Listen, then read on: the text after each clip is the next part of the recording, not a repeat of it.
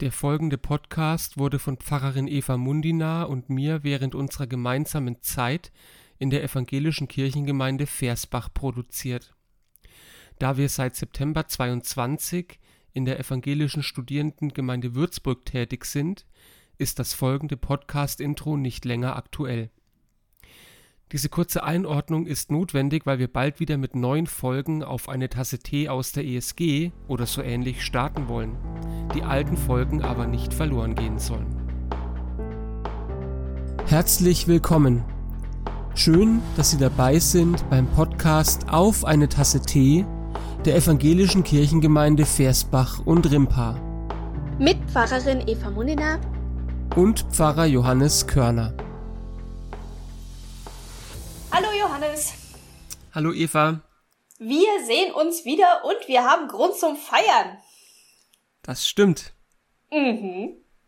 Erzähl mal, da du viel gearbeitet hast, damit wir heute feiern können, erzählst du. Wir haben einen Namen. Ja.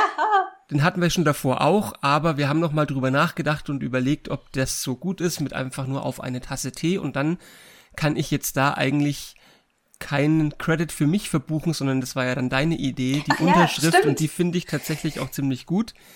Auf eine Tasse Tee und was tun wir? Wir führen theologische Gespräche.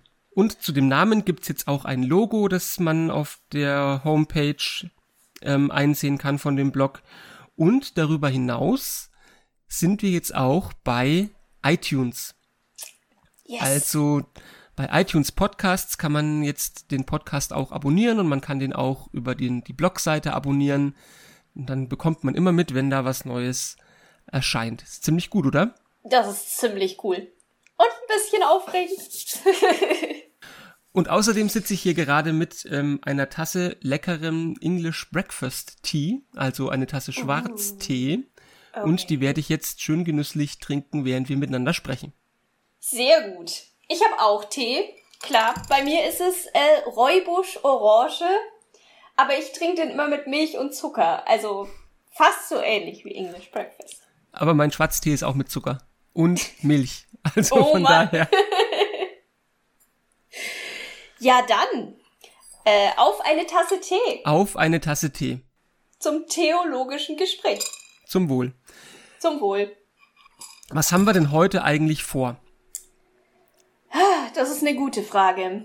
Also wir setzen an, da wo wir das letzte Mal oder eigentlich das vorletzte Mal aufgehört haben, nämlich, Sie erinnern sich, wir kommen her von den Wundern äh, und der Heilung des Gelähmten. Bei Markus haben wir den Text äh, gelesen und da setzen wir jetzt nochmal an mit der Entdeckung, dass es diesen Markus-Text auch noch woanders gibt. Es ist ja so, dass hm, in den gerade bei den Evangelien, dass ähm, manche Erzählungen, die jetzt zum Beispiel im Markus-Evangelium stehen, auch bei Matthäus oder bei Lukas stehen.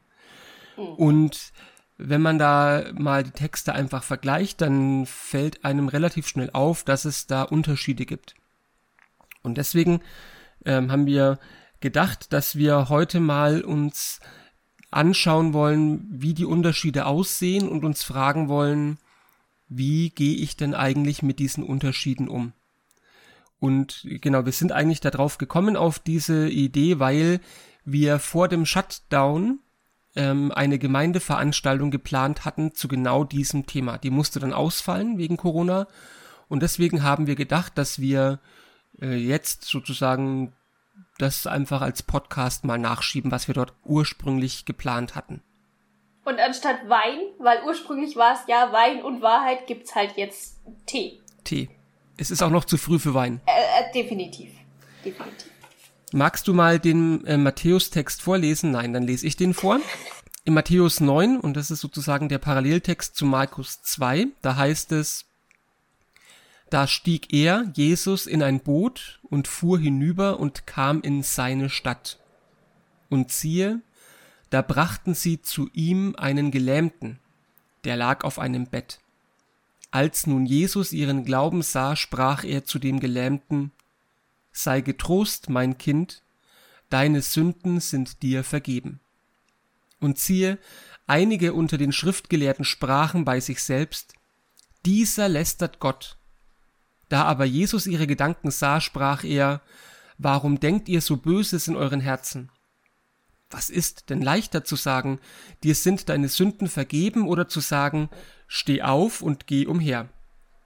Damit ihr aber wisst, dass der Menschensohn Macht hat, auf Erden Sünden zu vergeben, sprach er zu dem Gelähmten, steh auf, hebe dein Bett auf und geh heim. Und er stand auf und ging heim. Als das Volk das sah, fürchtete es sich und pries Gott, der solche Macht den Menschen gegeben hat. Das ist der Text. Das ist die Erzählung jetzt ähm, im Matthäusevangelium. Und ähm, wir wollen jetzt heute gar nicht so sehr über den Text an sich sprechen, sondern einfach nur mal so grob vielleicht benennen, was die Unterschiede sind. Und dann überlegen, was das heißt. Also, first things first. Bei der Geschichte wird der Gelähmte überhaupt nicht aufs Dach gehoben und es macht auch niemand ein Loch ins, ins äh, Dach und lässt ihn da runter. Von einem Haus ist keine Rede. Es ist nicht davon die Rede, dass irgendwie viele Menschen sich dort versammelt haben, um Jesus zu hören. Ähm, es ist am Anfang der Erzählung sehr im Vergleich zu, zum Markus Evangelium sehr, sehr knapp. Markus ist da viel ausführlicher, viel lebendiger. Bei Matthäus ist es am Anfang aufs Wesentliche reduziert. Im zweiten Teil, da steigen dann auch die Übereinstimmungen wieder, wenn es um die Frage der Sündenvergebung geht. Spannend daran hänge ich gerade ist äh, das Ende. Ich finde, das ist nochmal anders. Also dieses, ähm, sie fürchteten sich und pries Gott, der solche Macht den Menschen gegeben hat. Also wir merken, da kriegt es einen mhm. anderen, eine andere Stoßrichtung. Bei Markus äh, steht ja sowas wie, ähm, denn, also sie fürchteten sich und priesen Gott, denn sowas hatten sie noch nie gesehen. Also da ja. merkt man, wie es auseinandergeht und wie auch eine theologisch andere Tendenz da drin mitschwingt, finde ich. Ja. Wie gehen wir denn jetzt mit diesen Unterschieden um? Also, wer hat denn jetzt recht von den Zweien, Matthäus oder Markus? Vielleicht gehen wir mal einen Schritt noch zurück und überlegen mal, wie, wieso ist das eigentlich so? Ja. Also, wie, wie kann denn das, wieso gibt es diese Geschichten immer wieder? Wie, also, und warum ändert sich? Warum sind Dinge gleich? Warum sind Dinge unterschiedlich? Wie kam es denn dazu? Wie kommt es denn dazu? Ja, wie kommt es dazu? okay, also ich glaube, im, im Hintergrund äh, ist es äh, ganz gut, sich klar zu machen, dass Markus das älteste Evangelium ist. Markus ist das kürzeste, bei weitem das kürzeste Evangelium und es ist das älteste. Und äh, Matthäus und Lukas sind dann äh, ein Stückchen jünger und die haben quasi Markus mitbenutzt, also haben den übernommen und dann, naja, erweitert jeweils. Und ähm, es gibt Erweiterungen, die Matthäus und Lukas gemeinsam vornehmen und dann unterscheiden sich Matthäus und Lukas natürlich auch nochmal untereinander, weil beide nochmal hm, eigene Schwerpunkte gesetzt haben und wahrscheinlich auch jeder nochmal unterschiedliches Material herangezogen hat. So ganz kurz, oder? Was meinst du? Habe ich alles erwischt? Halbwegs? Ja, ich denke schon. Okay. Also ich glaube, das ist die, sagen wir mal, die ganz basale These, mhm. warum äh, es diesen, diese, ja, diese Ähnlichkeit in der Verschiedenheit gibt. Und was auch noch mitschwingt ist, wir reden jetzt von Markus, Matthäus und Lukas. Die drei sind ähnlich, sie heißen deswegen auch die synoptischen Evangelien. Und Johannes, der vierte Evangelist Johannes, Johannes ist was ganz anderes. Gell, Johannes? Johannes ist was ganz anderes. Der unterscheidet sich einfach das merkt man auch beim Lesen schon ganz, ganz grundsätzlich von den anderen dreien eben, ja. Und ähm, du hast das jetzt sehr schön, sehr schön auf den Punkt gebracht. Danke. Ähm, es gibt einfach Erzählungen, die in allen drei Evangelien berichtet werden. Und wenn man sich das dann auch nochmal im Griechischen anschauen würde, dann würde man feststellen, dass die teilweise wirklich in den Wortlaut, bis in den Wortlaut hinein übereinstimmen. Und deswegen eben so diese Überlegungen, dass die Evangelien eben oder Matthäus und Lukas eben das Markus-Evangelium und andere Sachen noch benutzt haben, ist da die, die gängigste, gängigste Erklärung. Und was man, glaube ich, auch noch sagen muss, wenn man jetzt die Evangelien so liest, dann könnte man ja meinen, naja, die, die so ein bisschen das Bild haben von vielleicht Biografen, die mit Jesus durch, durch die Gegend gezogen sind und das, was da passiert ist, aufgeschrieben haben. Aber so ist es ja nicht gewesen, denn die Evangelien sind ja vergleichsweise spät entstanden. Wenn, man, wenn ich jetzt ja. das Neue Testament aufschlage und das geht mit, mit dem Matthäusevangelium los, dann könnte ich meinen, naja, die Evangelien sind halt zuerst geschrieben worden und dann kommen irgendwann die Paulusbriefe und so weiter. Aber es ist ja eigentlich genau umgekehrt. Die ältesten Schriften im Neuen Testament sind die Paulusbriefe. Und die Evangelien, die sind eigentlich erst in der zweiten christlichen Generation entstanden. Also eine ganze Generation lang hat die christliche Gemeinde kein einziges Evangelium gehabt. Mhm.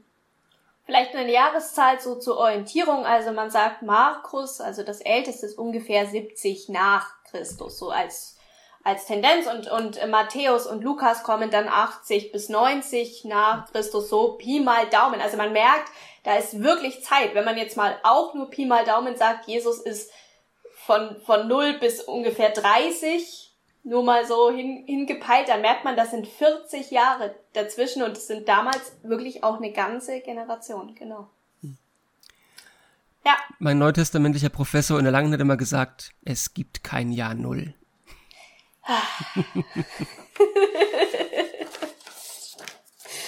da hat er einen Punkt und trotzdem zu Orientierungszwecken halten wir daran fest. also das ist genau so der Zeitraum zwischen 70 und 90 kann man ganz gut, glaube ich, kann man ganz gut sagen. Ähm, und dann ist für mich auch die Frage, eine ganze Generation kein Evangelium und dann gleich vier? Mhm. Hätt's da nicht eins getan? Ja, das ist so die Frage, gell? Ähm, ich würde mal sagen, dadurch, dass sich offensichtlich vier, ich sag mal Menschen oder Menschengruppen sich hingesetzt haben und mit sehr viel Mühe, glaube ich. Das ist so der Eindruck, den ich immer habe, wenn ich diese Texte lese, dass man wirklich merkt, wie viel Herzblut und wie viel Liebe und wie viel Wertschätzung da drin steckt. Also wenn Menschen sich hingesetzt haben und das geschrieben haben, würde ich mal sagen, also die waren zumindest überzeugt, das reicht nicht eines. Es braucht diese Vielfalt. Auf jeden Fall. Und wenn ich dem, dem Lukas-Evangelium glauben darf, ganz am Anfang, da steht ja sogar drin, dass noch viel mehr Personen versucht haben, Evangelien zu schreiben. Mhm. Mhm. Also es gab da scheinbar in dieser Zeit eben den Versuch, jetzt klingelt mein Telefon. Wo war ich stehen geblieben? Noch mehr andere Evangelien. Also es gab damals den Versuch, die Geschichte von Jesus festzuhalten. Und ähm, ich könnte mir vorstellen, dass der Grund dafür darin zu sehen ist, dass äh, die erste Generation die Augenzeugen nach und nach ausgestorben sind. Mhm. Und ähm, wenn man auch die Paulusbriefe liest, dann war am Anfang, glaube ich, eine ganz große Erwartung da, Jesus kommt bald wieder. Er ist in den Himmel aufgefahren, aber bald kommt er wieder und holt alle, die an ihn glauben, zu sich. Und diese Hoffnung, die hat sich nicht erfüllt. Also haben die Menschen dann überlegt, okay, wenn das nicht so schnell geht mit dem Wieder mit der Wiederkunft Christi, dann müssen wir das, was wir erlebt haben, irgendwie aufschreiben und es sozusagen für die nächsten Generationen in Anführungsstrichen konservieren, damit die auch was von diesem Jesus erfahren können. Und so könnte ich mir vorstellen, dass eben Menschen sich hingesetzt haben, ähm, recherchiert haben, bei Lukas ja ganz deutlich. Lukas war ja definitiv kein Augenzeuge und bei Matthäus und Markus ist es nicht sehr wahrscheinlich, ähm, dass sie sich hingesetzt haben und, und gesagt haben, ja, wir wir ähm, schreiben das, was wir von Jesus wissen oder was wir von Jesus erfahren haben, auf. Und dann kann man jetzt mit diesem, ich sage jetzt mal, mit den drei Evangelien, die sehr ähnlich sind, auf zweierlei Weise umgehen. Man kann das entweder als Reichtum empfinden, sage ich mal, dass man drei verschiedene Beschreibungen des Lebens und Wirkens Jesu hat, oder man kann das als Belastung empfinden. Eben wenn man sich, sage ich mal, an den Unterschieden aufhängt und sagt, na, wer versucht, okay, herauszufinden, ja, warum ist es denn, weil wir hatten jetzt recht, ähm, wer ist denn ursprünglicher oder wer, in Anführungsstrichen, verfälscht denn das? Also es gab im im zweiten Jahrhundert ähm, den Versuch, die drei Evangelien, Matthäus, Markus und Lukas, in eins zusammenzulesen. Das war die, mhm. äh, äh, die wirkmächtigste Evangelienharmonie von Tatian, das Diatessaron. Diatessaron heißt aus oder durch vier, also aus vier, der hat alle vier zusammengeschrieben, wird im Prinzip eins. Ähm, und der Versuch des Harmonisierens ist jetzt nicht das, was ich, was ich so positiv finde. Weil ich sage eben, die Unterschiede, die werden da eingeebnet, die es zwischen den Evangelien gibt. Aber ich denke, und da können wir dann auch gleich nochmal drüber sprechen, dass es, dass es gute Gründe gibt für diese Unterschiede oder dass es eben äh, gute Gründe gibt, danach zu fragen, warum unterscheiden sich denn die Evangelien vielleicht auch in, in, manch, in manchen ähm, Punkten, in manchen Erzählungen voneinander. Mhm. Also mir geht's genauso und das sage ich nicht aus, weil ich weil ich Pfarrerin bin und Pfarrerinnen das halt sagen müssten, dass wir natürlich diese vier Evangelien brauchen, sondern weil ich wirklich wirklich aus der Tiefe meines Herzens finde, dass diese vier Evangelien, die setzen ja so unterschiedliche Schwerpunkte und sie haben so unterschiedliche theologische Aussagen. Da müssen wir irgendwann auch nochmal genauer drauf eingehen. Aber ähm, man merkt es, das sind vier theologische Konzepte, die, die einfach unterschiedlich sind. Und das ist, glaube ich, ganz wichtig, sich klarzumachen. Ein Evangelium ist auch keine Biografie. Also so sehr wir das auch immer lesen wollen oder damals auch Menschen das immer gelesen haben, als es die Biografie Jesu. Das ist aber, es ist keine Biografie, es ist ein, es ist ein Evangelium, das ist eine eigene Gattung. Ähm, und das heißt, es geht um eine theologische Interpretation eines, eines Lebens. Und äh, Theologie ist ich sag mal, subjektiv und man merkt an allen vier Evangelisten, dass die einfach eine unterschiedliche Theologie haben und ich glaube dann auch haben mussten. Also du hast gesagt, mit, man hatte nach Jesus, ganz kurz nach Jesus, diese Idee, dass, dass Jesus nach, sofort wiederkommt. Bei Markus findet man das noch viel, viel stärker, also Markus, der, der älter ist, als man beispielsweise das bei Lukas findet. Lukas, der dann die Apostelgeschichte noch weiterführt. Also man hat natürlich, je weiter die Zeit voranschreitet und Jesus kommt eben nicht wieder, das wirkt sich ja auch theologisch aus. Und daran arbeiten sich die Evangelien ab, neben dem, dass sie viele verschiedene Schwerpunkte setzen. Und das finde ich wahnsinnig bereichernd. Und auch die Figur des Jesus wird ja vielschichtiger und ja komplexer und manchmal ist das auch nervenaufreibend, aber er wird so viel facettenreicher und es gibt für mich viel mehr Punkte, wo ich sagen kann, ja, das verstehe ich, das verstehe ich, das spricht mich an. Ich muss nicht nur dieses eine Bild von Jesus haben. Das finde ich bereichernd. Das finde ich einen ganz schönen Punkt, den du jetzt da benannt hast. Also sagen, es gibt ganz verschiedene Facetten, ganz verschiedene Blickwinkel auf diesen Jesus drauf und das empfinde ich auch tatsächlich als Bereicherung und nicht als eine Bedrohung oder eine ja, Gefahr.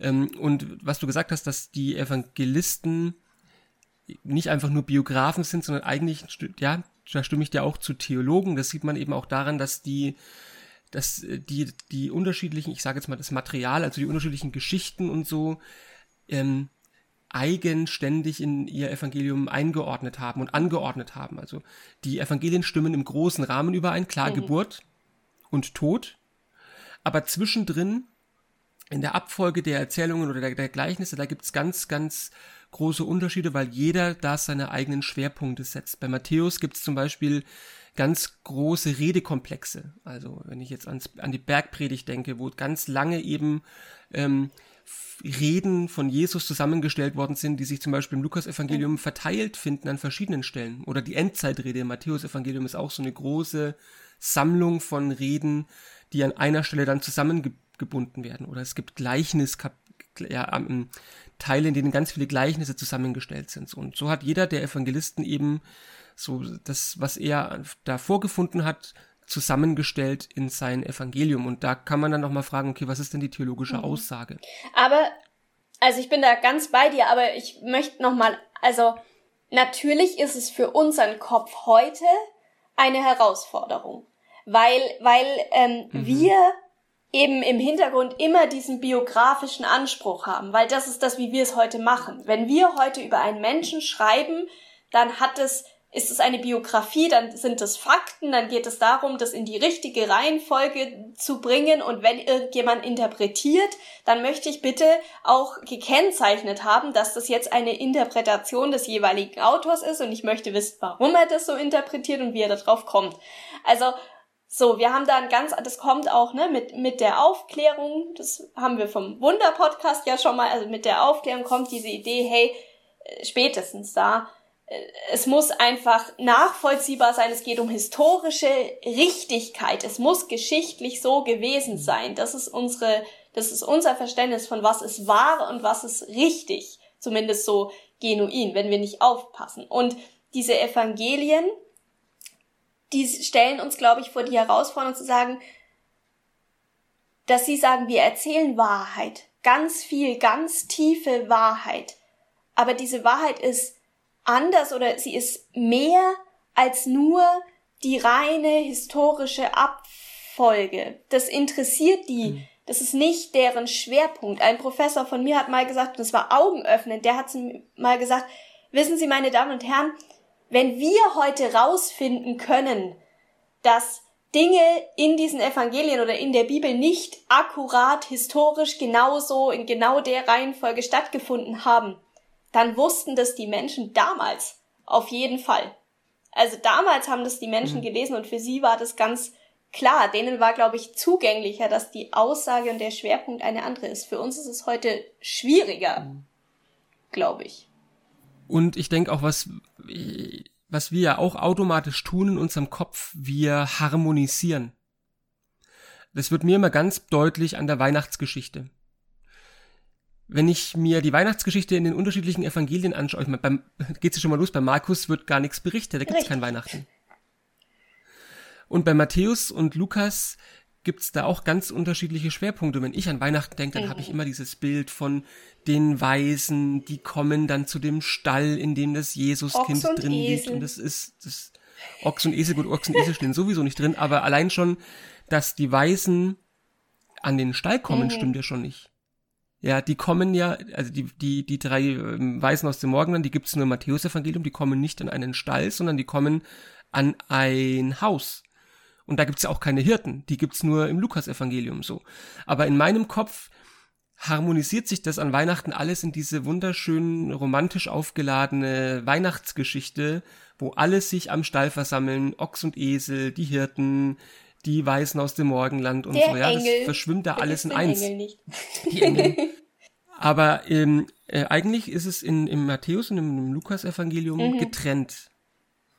Und ähm, da kann man auch noch mal gucken, okay, was, was wollen die denn eigentlich, was wollen die denn eigentlich aussagen? Was will das Lukas-Evangelium aussagen, wenn da nur die Hirten kommen? Und was will das Matthäus-Evangelium aussagen, wenn da ähm, Weise aus dem weit gereist herkommen und dann noch ganz wertvolle Geschenke mitbringen. Das ist toll, oder? Weil man allein schon an dem, wie du das jetzt sagst, finde ich so abspürt, hey, da, da geht's wirklich um was anderes. Und also jeweils. Und beides sind so tolle Aussagen in sich, jeweils. Ja. ja. Und was du jetzt auch nochmal angesprochen hast, ähm, so mit dem Verständnis der Menschen damals, das für das für die vielleicht gar kein Problem war, weil die verstanden haben, was das eigentlich, was die Evangelien eigentlich sind, dass es eben nicht nur eine biografische Abfolge von Ereignissen ist, sondern dass das mehr ist. Ähm, dass wir auch heute da vielleicht uns damit helfen können, wenn wir sagen, ja, okay, das ist jetzt nicht einfach so, ich lese die nicht als Berichte, da ist jemand mitgelaufen, hat das alles auf, aufgeschrieben, sondern wenn ich mir auch vor Augen führe, dass die relativ spät erst erstanden sind, die Evangelien, dann lese ich die als als Zeugnisse dafür, wie dieser Jesus von den Menschen erinnert worden ist. Äh, wenn man sich die Evangelien nebeneinander legt, da gibt's ja keine riesengroßen Widersprüche. Also es ist nicht so, dass auf einmal im Matthäus-Evangelium wird berichtet, Jesus stirbt am Kreuz und im Lukas-Evangelium fährt er mit einem Boot auf dem See in den Sonnenuntergang oder so, ja, sondern es gibt ja da keine fundamentalen, es gibt ja keine fundamentalen Widersprüche da, sondern die erzählen alle die Geschichte des Jesus aus Nazareth, setzen aber unterschiedliche Schwerpunkte und natürlich kommt es dann manchmal zu, ja, Abweichungen in der Erzählung. Aber äh, sagen wir mal, in der Grundgeschichte stimmen die alle drei, und wenn man sogar noch das Johannesevangelium mit dazu nehmen will, mhm. alle vier überein. Ja. Ich glaube, das ist auch wichtig, mal nochmal festzuhalten. Also, äh, es geht nicht darum, ich glaube, uns, uns beiden geht es nicht darum und auch in der gesamten Forschung geht es nicht darum zu sagen, hey, diese vier Evangelien sind historischer Bullshit, sage ich jetzt mal. Also es geht nicht darum zu sagen, nein, es mhm. hat überhaupt keinen Anhalt. Nein, es ist alles äh, falsch, sondern natürlich hat es einen historischen Anhalt. Es, ne? Also es gibt diese historische Person des Jesus von Nazareth der hat bestimmte Dinge erlebt und offensichtlich auf eine bestimmte Weise gewirkt. Also das ist so, finde ich, die, die, die Basis, auf die man sich auch zurückziehen kann, wenn man denn so einen, ich sag mal, historisch kritischen Moment hat. Ich habe auch manchmal so Momente, wo man denkt, okay, ich muss jetzt einfach mal fragen, was ist denn jetzt eigentlich genau passiert so. Also finde ich, mhm. man braucht es ja schon. Es ist kein Aufruf zu sagen, ach naja, es ist ja ganz egal, wie es jetzt historisch war. Aber ich finde auf dieser Basis dann zu sagen, dann geht's eben noch um etwas anderes, nämlich um ja Zeugen, äh, also Erinnerungszeugen, das ist ja das, was dann auch die Forschung stark gemacht hat, zu sagen, in diesen vier Evangelien geht's um Jesus, wie er erinnert worden ist. Das ist eine ja vor allem anglikanische Richtung erstmal, darum heißt es auch Jesus Remembered. Also das ist die mhm. These von Dunn ist das ursprünglich, oder? Ja. Ja, Glück gehabt. Äh, dass er sagt, es, es, da steht auch im Hintergrund, wir kommen, also wir kommen gar nicht über diese Texte an den historischen Jesus, sondern wir kommen nur, in Anführungsstrichen nur, an diesen Jesus Remembered, also an daran, wie die verschiedenen Zeugen, die verschiedenen Evangelisten Jesus erinnert haben. Und das ist auch, also in der Forschung war das wirklich ein großer Durchbruch, weil es die Forschung befreit hat, ein Stück weit ganz verzweifelt nach diesem historischen Jesus äh, zu suchen und da diese Evangelien und zu zerlegen und vor allem natürlich an Markus als dem Ältesten sich abzuarbeiten mit dem Ergebnis, dass dann ähm, man immer wieder einen angeblich historischen Jesus erhoben hat und dann nur festgestellt hat, hey, der ist jetzt genau so, wie sie sich der Forscher vorgestellt hat. Also, das finde ich mal, genau, aber diese, und anzuerkennen, dass wir da nicht hinkommen, aber dass wir zu einem erinnerten Jesus kommen, das finde ich beruhigend. Was ich an dem Ansatz auch gut finde, ähm, ist das, dass du hast jetzt auch gerade schon skizziert, die Rückfrage nach dem historischen Jesus, die birgt immer die Gefahr und das war auch in der Forschungsgeschichte so, dass man sagt, okay, wenn ich diese Worte rekonstruieren kann, das ist das, was eigentlich zählt. So das, was der historische mhm. Jesus wirklich gesagt hat, das ist das, was ganz wichtig ist.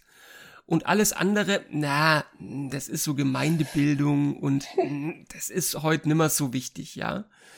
Und ich glaube, man sagt, okay, die Evangelien sind so zu verstehen, dass, dass die Erinnerung, so, das ist, dass, dass die Erinnerung der Menschen an diesen Jesus ist, dann behält alles irgendwie oder alles ist dann viel bedeutsamer, ja, weil es eben nicht irgendwie so ist, ja, das ist der Matthäus, der hat da irgendwie so ein bisschen, mhm. na, ja, sich abge abgegrenzt oder so oder Probleme gehabt damit und so, sondern sagen, nee, das ist, ähm, der Matthäus hat das, was, was er da, oder der Autor des Matthäus-Evangeliums hat das, was er eben von Jesus gehört, gelernt, erfahren hat, eben in eine, in eine, in einen theologischen Gesamtentwurf einge, eingefügt und der ist in seiner Gänze theologisch bedeutsam. Mhm.